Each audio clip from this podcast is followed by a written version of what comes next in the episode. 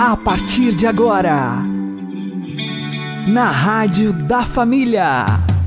Abre, Senhor, os meus olhos com o seu poder.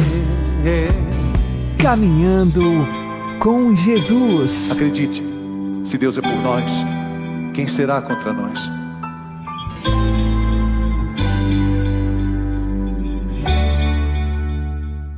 Olá, meu querido irmão, minha querida irmã, ouvintes da Rádio Regional Esperança. Eu sou João Cláudio e este é o programa Caminhando com Jesus. Oremos.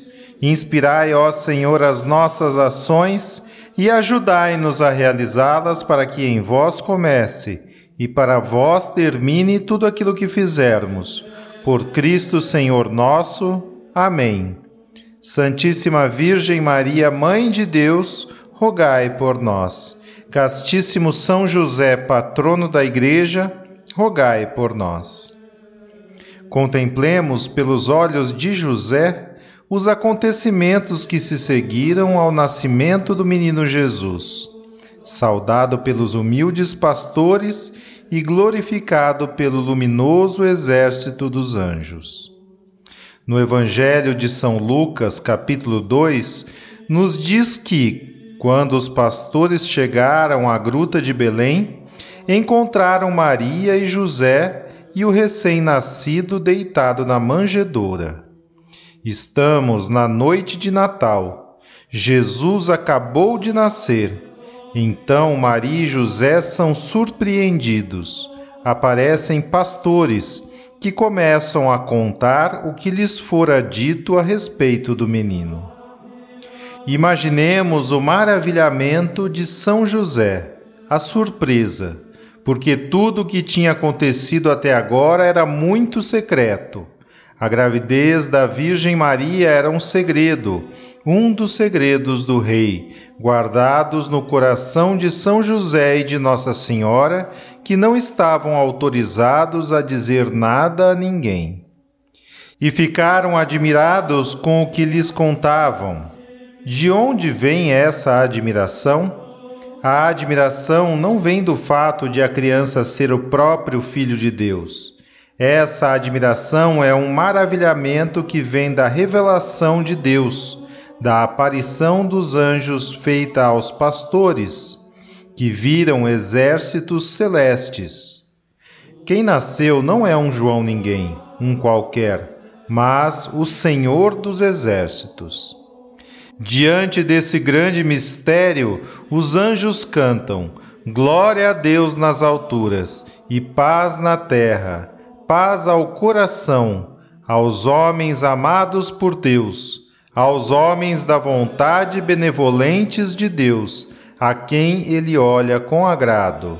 Ora, um desses homens é São José. Então, quando os anjos dizem: Glória a Deus nas alturas, que transporte de amor no coração de Maria e de José, por saber que o seu filho ali nascido, o Filho de Deus, está sendo glorificado pelas multidões dos exércitos celestes. Não somente isso, que ele vem trazer paz, a grande paz. São José e Nossa Senhora, num ambiente tão inóspito, tremendo, sofrido por fora, mas pacíficos por dentro. Essas coisas a Virgem Maria as guardava em seu coração.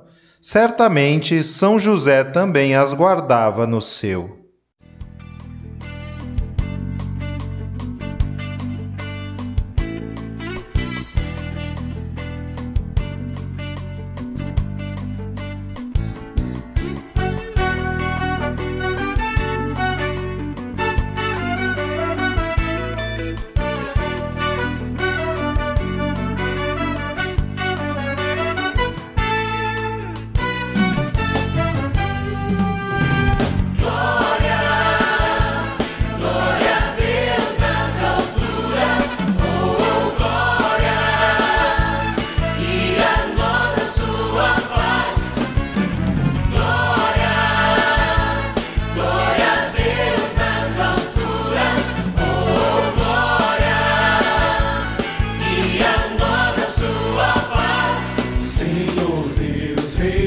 Céus, Deus Pai onipotente, vos louvamos, bendizemos,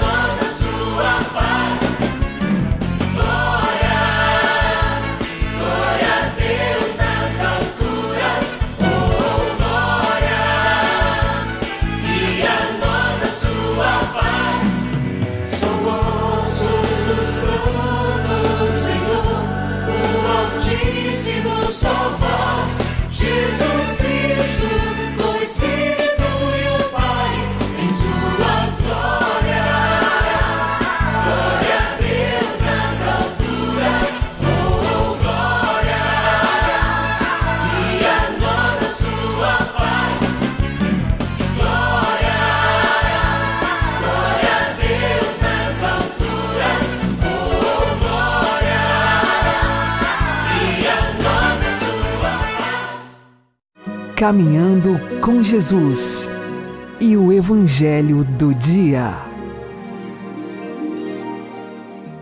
O Senhor esteja conosco, Ele está no meio de nós. Anúncio do Evangelho de Jesus Cristo segundo Lucas. Glória a vós, Senhor. Naquele tempo, Jesus contou-lhes uma parábola. Olhai a figueira e todas as árvores. Quando vedes que elas estão dando brotos, logo sabeis que o verão está perto. Vós também, quando virdes acontecer essas coisas, ficais sabendo que o reino de Deus está perto. Em verdade, eu vos digo, tudo isso vai acontecer antes que passe esta geração. O céu e a terra passarão, mas as minhas palavras não hão de passar.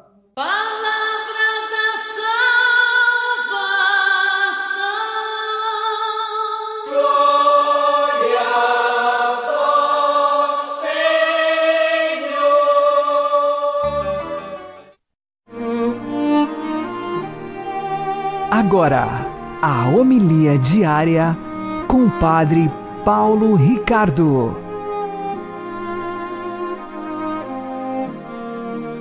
Meus queridos irmãos e irmãs, nós continuamos lendo o discurso escatológico de Jesus, aquilo que Jesus nos ensina a respeito do fim dos tempos.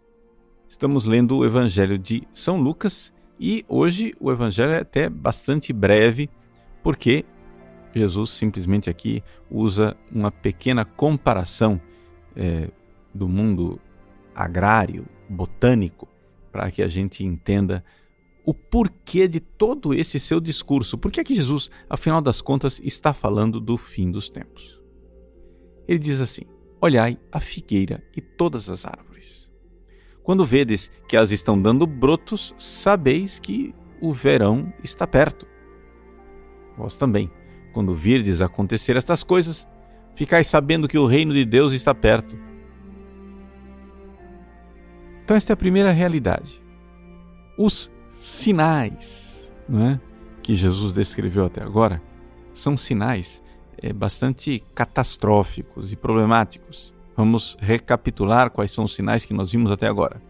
São sinais da época de Jesus: a destruição do Templo de Jerusalém, São sinais que acompanham a igreja ao longo dos séculos, ou seja, a perseguição da igreja e guerras, pestes, terremotos. E são sinais que acontecem imediatamente antes da segunda vinda de Cristo, ou seja, a grande tribulação e o abalo cósmico da figura deste mundo que passa.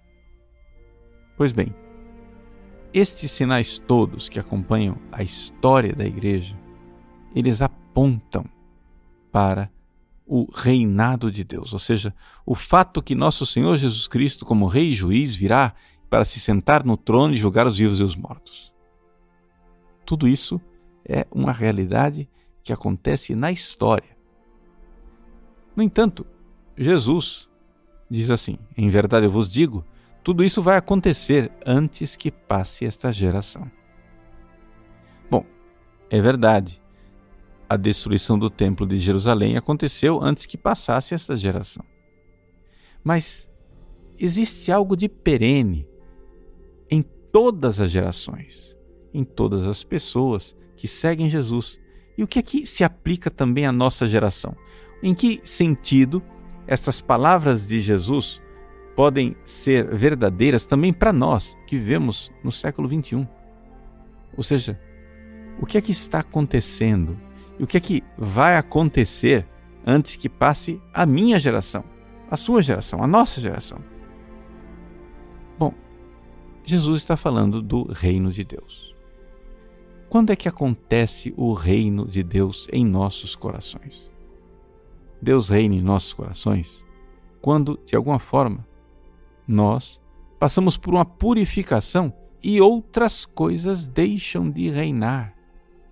Sim, porque esse é o grande problema espiritual que todos nós vivemos. Nós temos muita coisa sentada no trono do nosso coração. Nós temos pessoas, coisas, objetos, até nós mesmos, ocupando um espaço desproporcional dentro de nós. Veja, não é que as coisas não sejam importantes, não é que as pessoas não sejam importantes, mas elas não podem ocupar o trono central da nossa vida. Nós temos que colocar Deus em primeiro lugar. Deus tentou ensinar isso para o seu povo desde o Antigo Testamento. E o próprio Jesus recorda essas palavras do Deuteronômio capítulo 6. Shema Israel, ouve Israel, que o Senhor, nosso Deus, é o único Deus. É? Deus é o único Deus. Vejam, aqui não tem lugar para dois. Não é possível nós termos dois deuses. E Deus, que é um Deus ciumento, quer que nós saibamos e tenhamos a Ele como único Deus. Mas por que que Deus é ciumento? Porque Ele é Deus de amor. E Ele sabe que serão felizes aqueles que o amarem. Deus sabe que nós seremos felizes se nós o amarmos. Então, não é possível nós sermos felizes com outros deuses.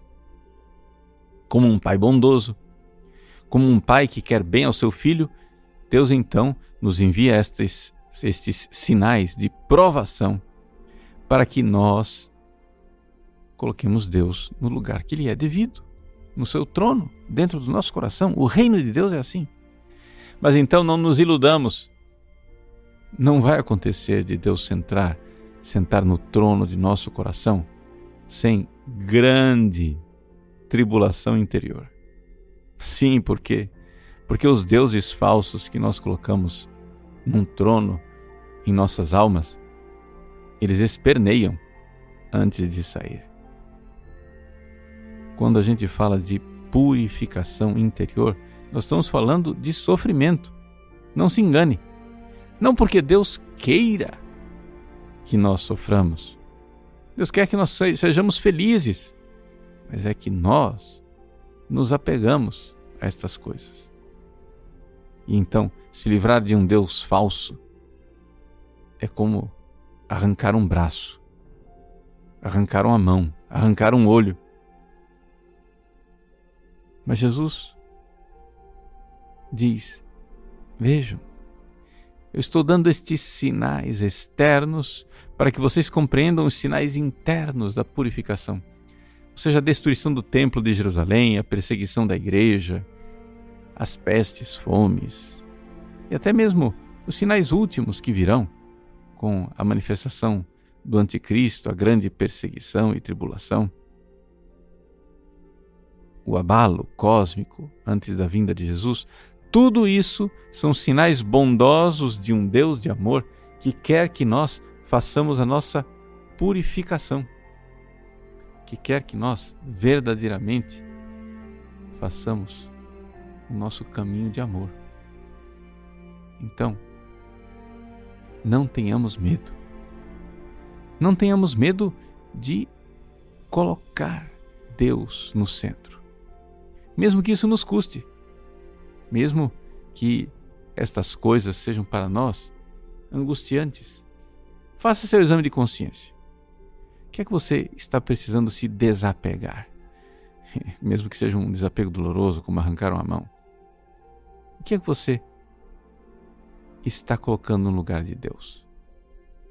Posso dar uma dica para você pensar direitinho? No que é que você pensa o dia inteiro? Aquela coisa na qual você mais pensa o dia inteiro, provavelmente esse é o seu Deus. É aquilo pelo qual você vive. Se você vive o dia inteiro buscando criaturas, então quer dizer que estas criaturas estão ocupando um lugar que não é delas. Não quer dizer que você não deva amar as criaturas, mas é necessário dar a Deus o que é de Deus. Ele é o único Deus. Adonai Echad. O Senhor é o único Deus. Os outros não são deuses, são deuses falsos. Então, mesmo que nos custe choro, mesmo que nos custe sofrimento, é necessário colocar Deus no lugar dele. Então veja os sofrimentos que a vida impõe a você como sinais amorosos de Deus que convida você a esse desapego. Deus permite estes sinais a respeito dos quais nós estamos refletindo nesses dias como sinais amorosos de quem precisa se desapegar das coisas e colocar Deus em primeiro lugar. Que Deus abençoe você. Em nome do Pai, e do Filho e do Espírito Santo. Amém.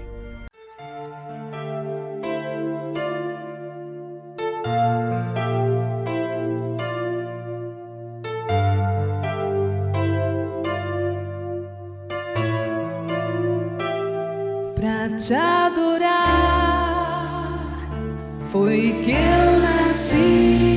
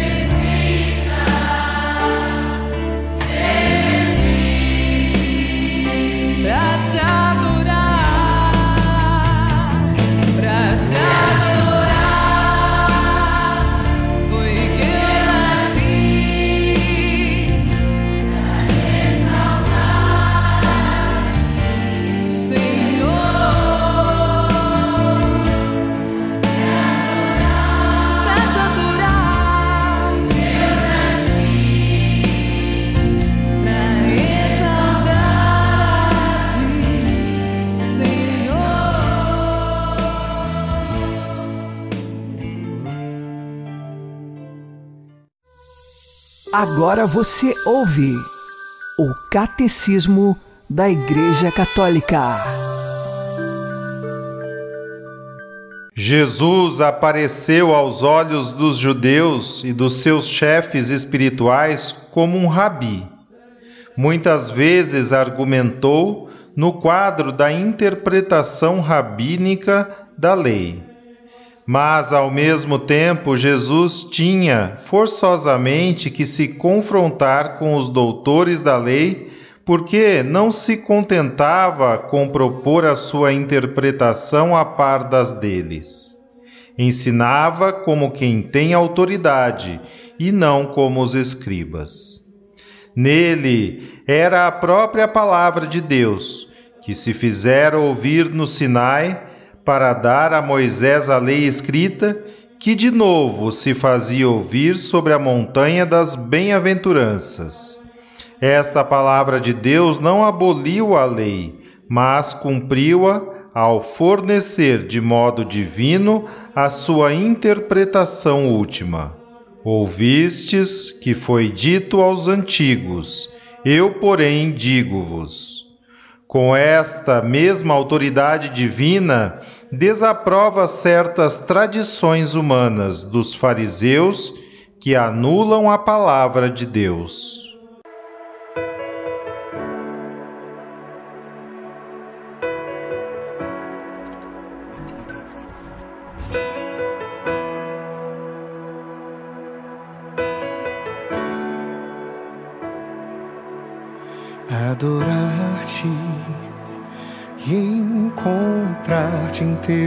Teu altar, encontrar-me a mim, a verdade que sou eu, contemplar o teu olhar em meu pobre olhar, entender que nada sou diante de ti.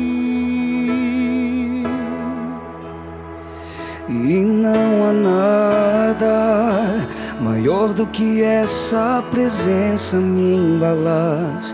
Os meus tormentos, sofreres angústias aos teus vão se juntar. Tudo pra te consolar, imolado quero estar, estando unido a ti no sacrifício da cruz.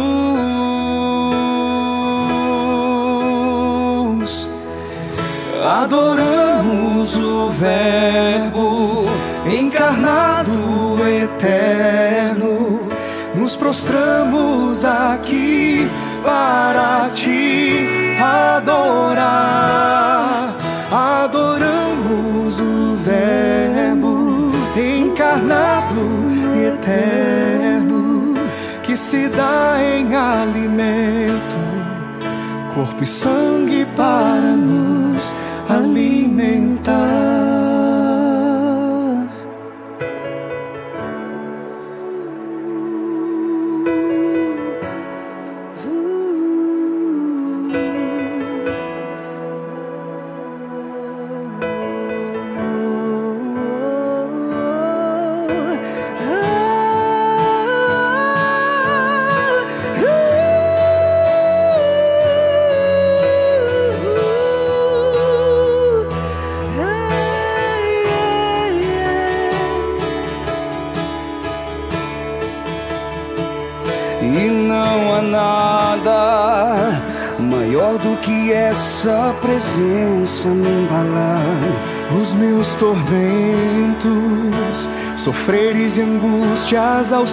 Vão se juntar. Tudo pra te consolar, imolado quero estar, estando unido a ti, no sacrifício da cruz. Oh, Adoramos o Verbo encarnado Nos prostramos aqui para te adorar.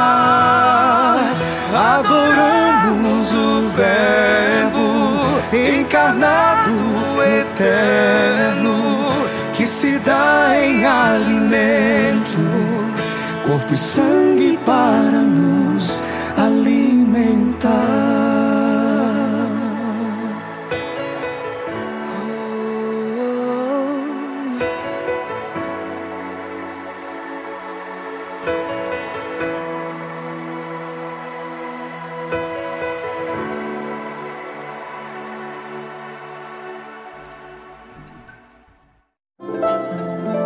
O Santo do Dia, com Padre Alex Nogueira.